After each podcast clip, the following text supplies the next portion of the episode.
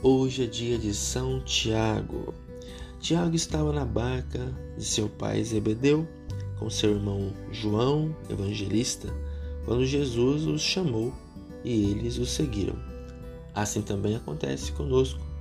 No meio da nossa vida cotidiana, o Senhor nos chama para segui-lo mais de perto, para um momento de intimidade.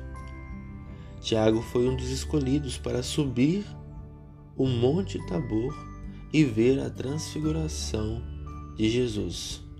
Olha que momento de intimidade com o Senhor que o seu sim e o seguimento do Cristo possibilitou. Muito jovem, Tiago foi o primeiro apóstolo a ser martirizado a fio de espada, sendo decapitado por Herodes Agripa diz a tradição, que evangelizou na Espanha.